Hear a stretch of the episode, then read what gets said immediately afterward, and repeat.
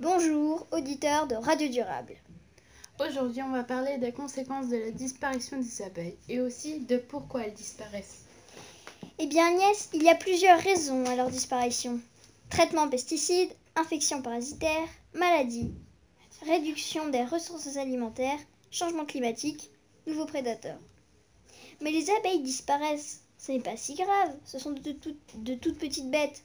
Si Car les abeilles sont très importantes pour nous parce que sans elles, pas de pollinisation, pas de fruits. Mais depuis quand a-t-on moins de miel? De l'ordre de 35 000 tonnes par an au début des années 90, la production annuelle française de miel est aujourd'hui d'environ 15 000 tonnes, soit une, une, diminution de plus de 50% sur cette période. Et oui, en France, près de 30% des colonies d'abeilles disparaissent chaque année. En 10 ans, 15 000 apiculteurs ont cessé leur activité.